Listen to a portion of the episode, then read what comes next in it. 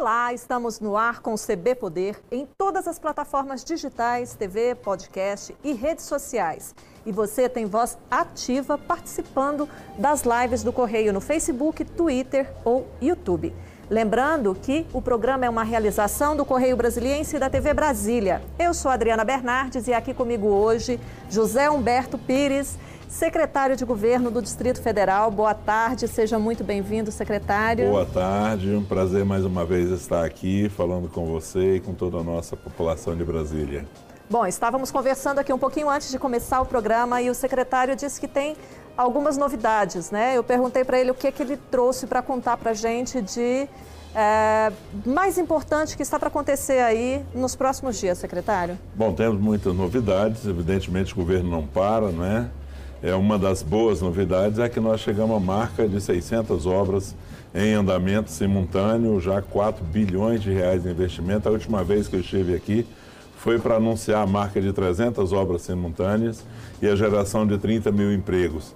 E hoje nós estamos com 600 obras simultâneas, gerando em torno de 50 mil empregos nessa área de infraestrutura do governo, emprego direto e indireto, e com investimento de 4 bilhões de reais. O senhor disse que tem novidade também aí para a Ponte JK, né? A Ponte JK é um cartão postal de Brasília importantíssimo e que ao longo dos últimos anos tem apresentado alguns problemas ali de dilatação das juntas. É... E não é só a Ponte JK, né? Nessa questão de, de infraestrutura, é, e das obras de arte. É, os, alguns viadutos também acabam descolando peças. Qual que é, é, o que, que vai ser feito na ponte JK e há um projeto para os demais é, viadutos, tesourinhas do Distrito Federal? Adriano, nós temos um comitê de gestão das obras de arte. obra de artes em Brasília é o que não falta. Nós temos aí a cidade toda cortada com viadutos, uhum. com pontes, etc. Esse comitê faz um trabalho técnico de avaliação de esses essas obras.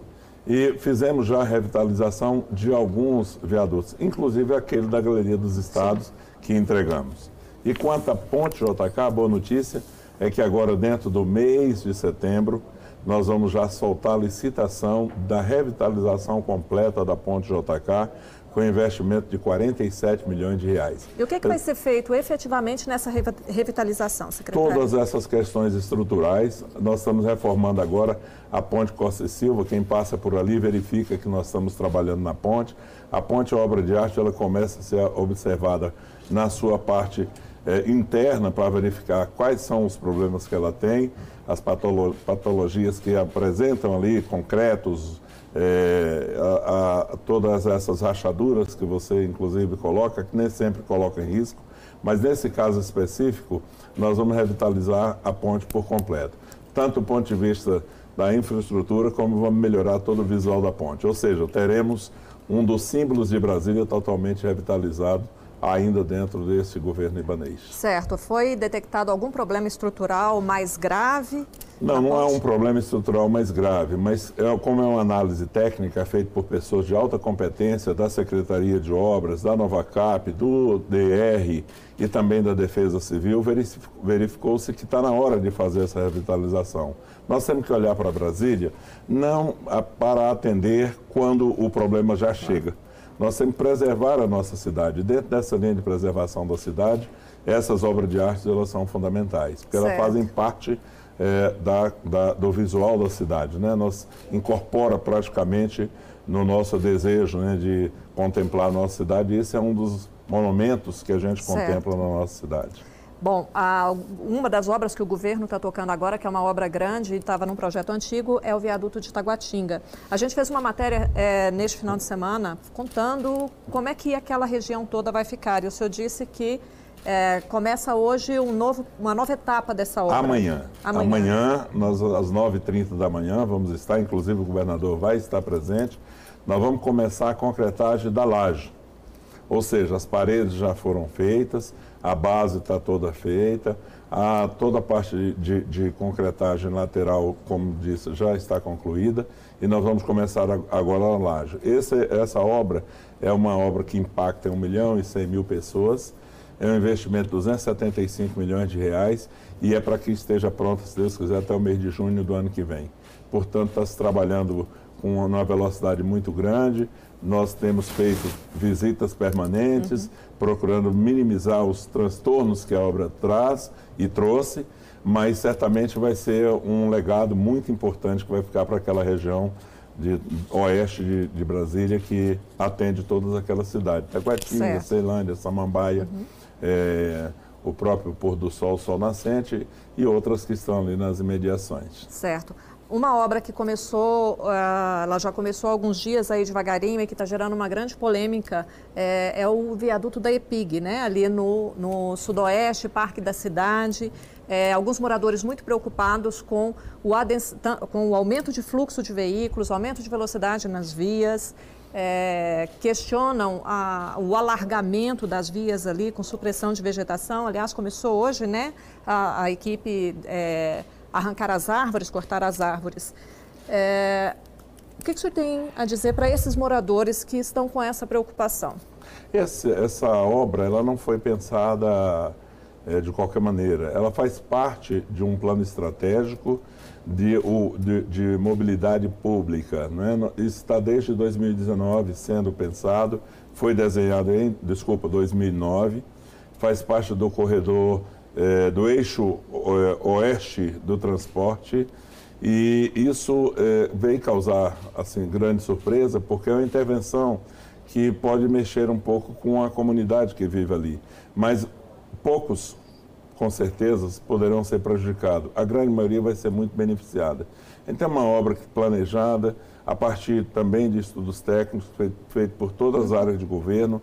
A CEMOB, a Secretaria de Mobilidade, estuda esse caso desde 2009. Como disse, está incorporado nesse nosso, pro, pro, no nosso programa de, de mobilidade urbana e precisa ser realizada. Secretário, Evidentemente a... que tem um aspecto que é importante, a gente já ouviu a comunidade, nós estamos totalmente à disposição para ouvir a comunidade, já fizemos mudança, de certa maneira, em alguns trajetos que foram ali solicitados, agora ela acabou de receber mais uma medida de suspensão até que seja prestados os esclarecimentos necessários. Recebemos isso ainda hoje, vamos prestar o esclarecimento, o juiz já oficiou, Sim. a Secretaria de Obras, vamos prestar os esclarecimentos e eu tenho certeza que é uma obra que vai dar continuidade porque ela beneficia, beneficia uma quantidade muito grande de pessoas naquela região.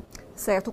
Os corredores, é, eles são extremamente importantes. Vários estudiosos de transporte e mobilidade urbana é, concordam que a, a, esse projeto dos corredores a, eles são importantes para garantir uma boa mobilidade. Em relação ainda ao eixo oeste, é, a IPTG ela até hoje não foi efetivamente implementada, né? Ah, os ônibus ainda não usam aquelas paradas que estão na área central.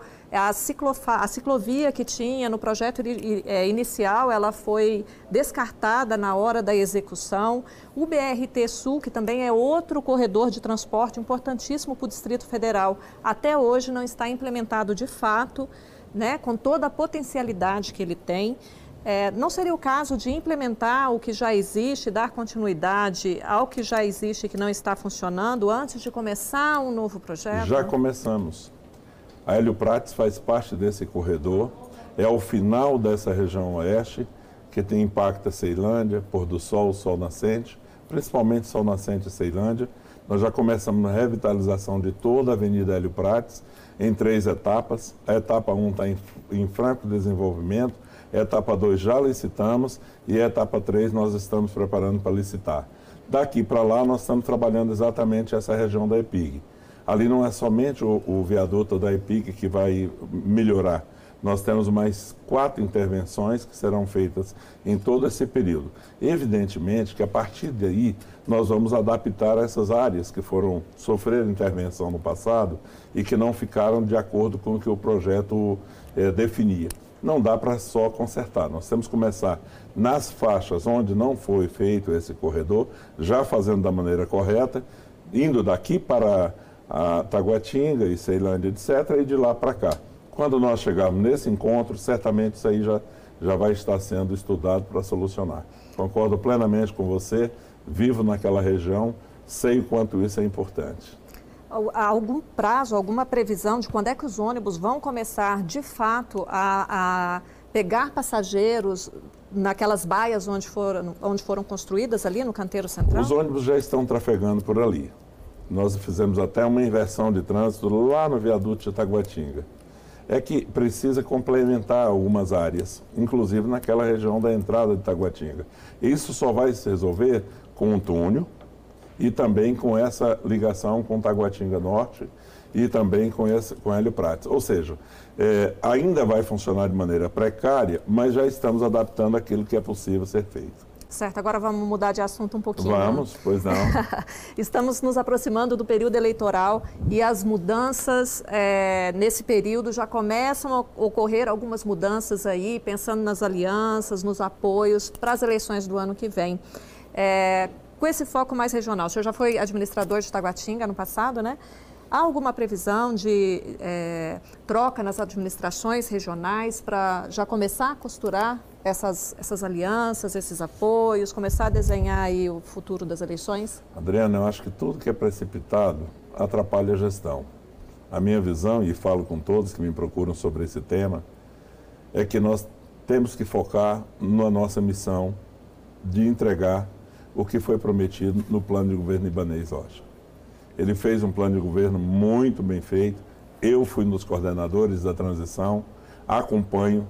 Nós estamos com mais de 69%, quase chegando a 70% de compromissos assumidos e realizados. Eu acho muito precipitado falar em eleição nesse momento.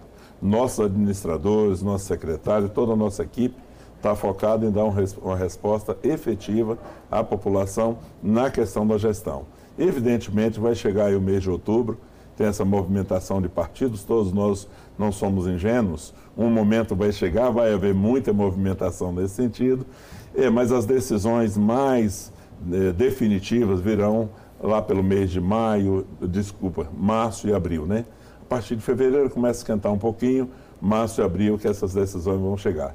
Certamente é, o governador Ibanez saberá com muita maestria conduzir todo esse processo eleitoral. É, o senhor disse que é precipitado ainda falar de eleições e do ponto de vista do administrador é, que está no poder realmente é, ainda é cedo, especialmente no cenário tão complicado quanto, quanto o que vivemos, né? Essa pandemia que não acaba nunca, uma crise econômica que já era anterior e que foi agravada pela pandemia. Mas o discurso dos adversários já começa a ganhar corpo. Eu, é, eu... E a questão da saúde, ela estará com certeza nesse, nesse no, no ponto central, né, talvez, digamos assim, desse debate. Gosto o governo está pronto para debater essa questão da Gosto saúde? Gosto de falar desse tema e, não, e, e nem, ninguém do governo é, esconde ou foge desse debate. Nós vivemos uma pandemia, aliás, estamos vivendo essa pandemia, é muito importante saber. Tivemos que virar a chave da saúde prioritariamente para atender quem estava morrendo, quem estava com problema. Eu vivi a pandemia de maneira efetiva, fiquei 12 dias internado e eu senti o sofrimento das pessoas. Evidentemente que quando você vira a chave para atender uma área específica, como é um combate a, esta, a esse momento que a pandemia exigiu, é, algumas coisas ficam é, sem fazer aquele trabalho ordinário das pastas. Um deles é o caso das operações, das cirurgias, do atendimento. Agora, toda a gestão da pandemia, eu acho que o governo fez de maneira muito competente. O senhor acha que tem chegamos... alguma coisa para mudar? Porque temos, no começo o governador temos. Ibanez Rocha saiu à frente de todos temos, os governadores aí, coloca, fechando né, alguns setores importantes e... e... depois acabou mais alinhado com a política do governo federal. Perfeitamente. É, eu acho que agora a gente vai para um rápido intervalo, não é isso? A gente vai para um rápido intervalo e na volta Falaremos eu gostaria que o senhor falaria comigo sobre isso. Vamos por um rápido intervalo e na volta seguimos com a nossa entrevista com José Humberto Pires, secretário de governo do Distrito Federal. Não saia daí.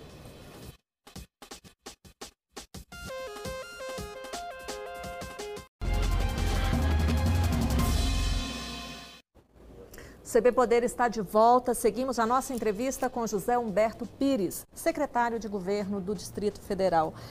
No bloco anterior, secretário, estávamos falando da seguinte questão. No começo dessa pandemia, o governador Ibanez Rocha foi destaque nacional por adotar medidas de é, que são apontadas até hoje como as mais eficazes para o controle da pandemia, né? Que é a circulação de restri é, a restrição de circulação de pessoas, fechamento de alguns setores. É, depois de um tempo, ele começou a atuar e a tomar decisões mais alinhadas com a política do governo federal.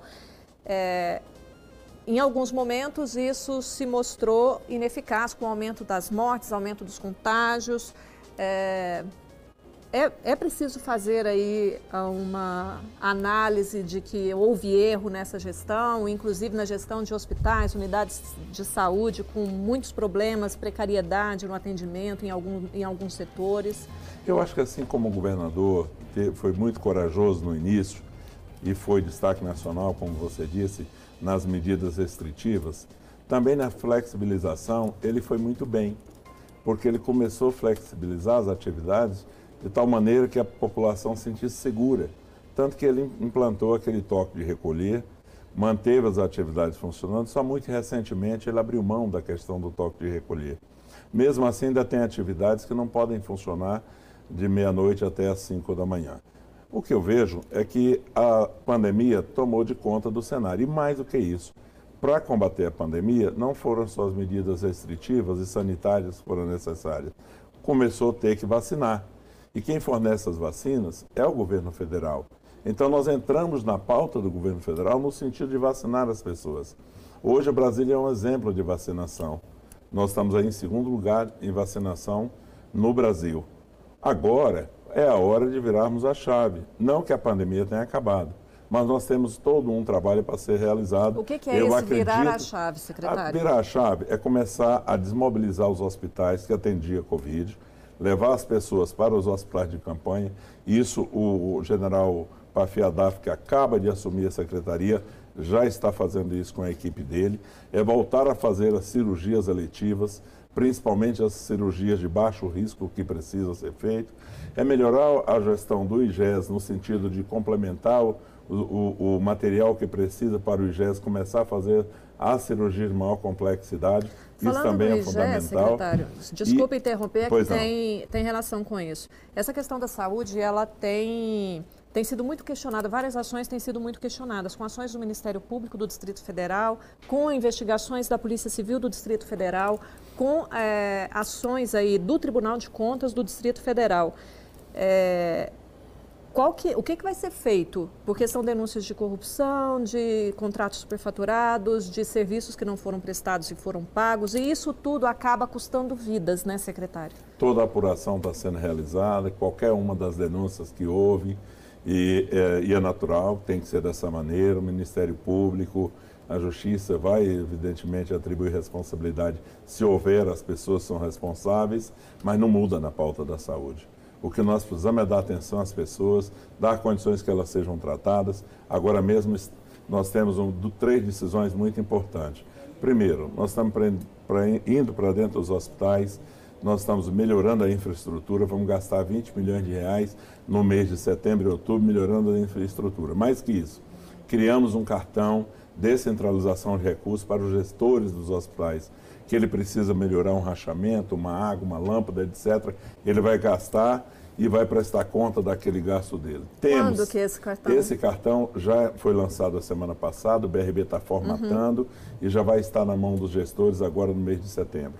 Mais que isso, nós temos já agora, no dia 1 inauguração de uma UBS no Riacho Fundo 2, uma maravilha de UBS. Vamos inaugurar mais cinco ainda esse ano, até o mês de dezembro, e vamos inaugurar sete UPAs tem seis UPAs, nós vamos ter 13 UPAs para atender a população. Todo mundo sabe que o atendimento da saúde é um funil.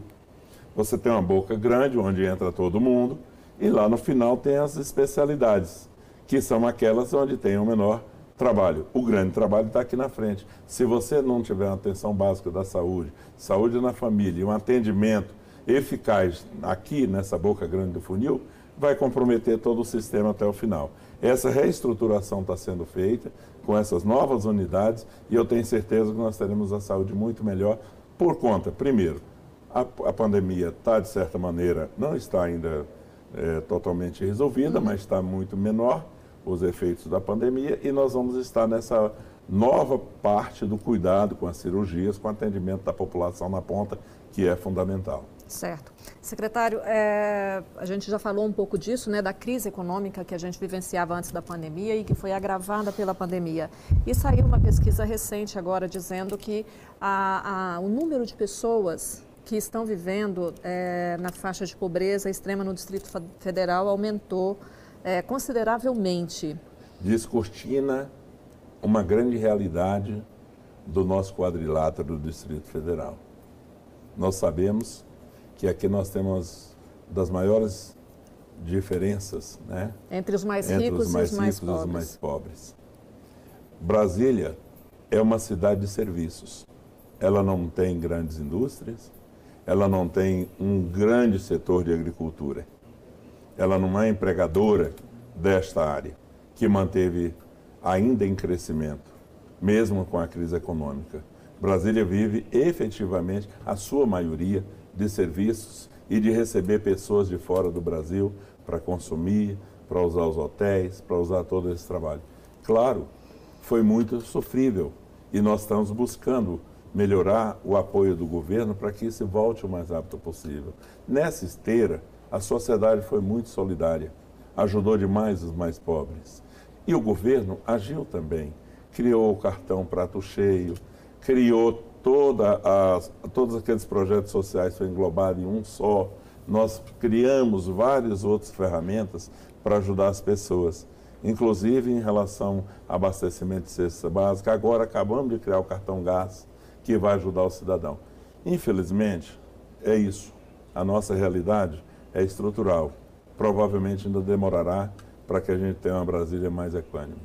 Bom, nosso tempo está quase acabando, secretário. Eu vou uh, pedir para o senhor dizer para a gente agora qual é o futuro do senhor, assim. Ah, o senhor é uma pessoa que já, já participou de outros governos, né, em, em pontos é, diferentes e estratégicos. Quase virou secretário de saúde interino. é, qual é o projeto do senhor para o futuro? Bom, eu, eu, muito obrigado pela pergunta. É, eu tenho uma, uma certa maneira, uma satisfação muito grande com a minha, com a minha trajetória profissional e minha trajetória institucional, como por onde eu já passei e eu acho que todo mundo, a maioria sabe. Mas a minha paixão é, é, é estar contribuindo com o bem-estar da nossa cidade. Eu nunca fiquei muito preocupado em que lugar, como e para quem. Eu gosto de fazer o bem. E isso me faz muito bem.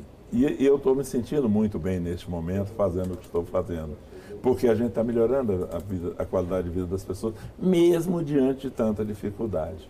Então eu sempre digo o seguinte: eu sou um instrumento é, de pacificação no ambiente onde trabalho, tenho procurado fazer isso em todo sentido, de integração de equipe, eu faço isso porque eu adoro. E ainda está tendo a... muito trabalho com essa pacificação da equipe Também, aí.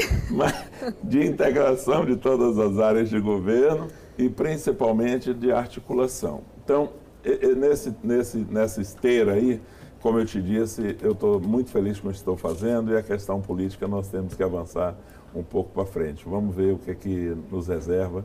Não é o que eu foco hoje, na verdade. Eu foco muito em entregar o que foi prometido. Isso é que é importante. Certo. Para a gente encerrar rapidinho, que o nosso tempo está acabando, qual vai ser o grande legado, na visão do senhor, do governo libanês? O governo libanês traz dois legados que eu acho importantes. Cuidou das cidades e cuidou das pessoas. Esse, essas duas estruturas fica muito claro. Renovou Brasília, reestruturou a cidade cuidou das pessoas, dando mais dignidade às pessoas. Ok. Muito obrigada pela presença. O CB Poder fica por aqui. Obrigada pela companhia e até a próxima. Tchau.